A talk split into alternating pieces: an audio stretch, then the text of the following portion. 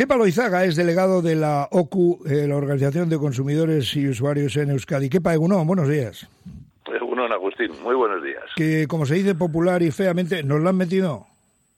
Sí, y dobladita, pero nos la están metiendo con, con muchas cosas. Evidentemente, la gasolina que nosotros hemos repostado esta semana o la semana pasada no la han hecho antes de ayer. Esta está comprada hace unos meses a los precios de hace unos meses lo que pasa es que aprovechando que por desgracia el Pisuerga pasa por, por Ucrania, pues nos han metido una subida de precios. Yo puedo entender que la gasolina que se compra hoy está más cara, pues porque lógicamente no se puede comprar a Ucrania, no se puede comprar a Rusia, sea más cara porque además la OPEP tampoco está produciendo. Entonces, pero la, que compro hoy, que me la van a entregar dentro de unos meses, claro, unas semanas. Pero la que yo he repostado ayer estaba más barata cuando se compró. O sea que aquí las petroleras pues están haciendo están haciendo negocio porque claro, de litro que pagamos de gasolina, pero el coste del petróleo pues era un 30, un 30 y tantos por ciento, hay un 50 por ciento en impuestos. O más. Que fíjate que, se podían bajar, como se ha bajado el IVA de la luz, por ejemplo. Por ejemplo. claro, eh, ahí lo, ahí lo dejo, ahí lo dejo. Y bastante has dicho. Bueno, eh, decía yo esta mañana, a primera hora, aquí en el programa, que Concha Lago, hoy en la, en la tercera del día, dice, cambio papel higiénico reserva de 2020 por garrafa de aceite de girasol de 5 litros. Y me ha hecho mucha gracia. Digo, ¿pero qué está pasando con el aceite de girasol? ¿Es razonable?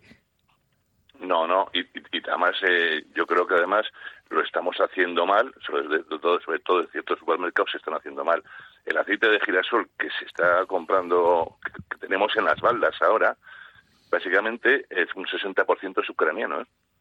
eso es cierto, porque aquí no se produce mucho aceite de girasol. España es deficitaria en aceite de girasol, aunque sea eh, en aceite de oliva sea el primer, primer producción mundial. Entonces, claro, es un aceite que ya estaba hecho en septiembre o en octubre, a precios de septiembre y octubre. ¿Qué sentido tiene racionar ahora? Podemos tener problemas de racionamiento cuando este verano no haya cosecha en Ucrania o haya poca, pero de aquí a, verano tenemos que nos da margen para producir nosotros o comprar o tirar otro tipo de aceites o de soja o de otros vegetales o lujo de, de, aceite. O, hay otras posibilidades. Y además es que si empezamos a decir que solo se puede coger uno o dos, estamos haciendo un, un efecto llamada que lo único que hace es encarecer el precio.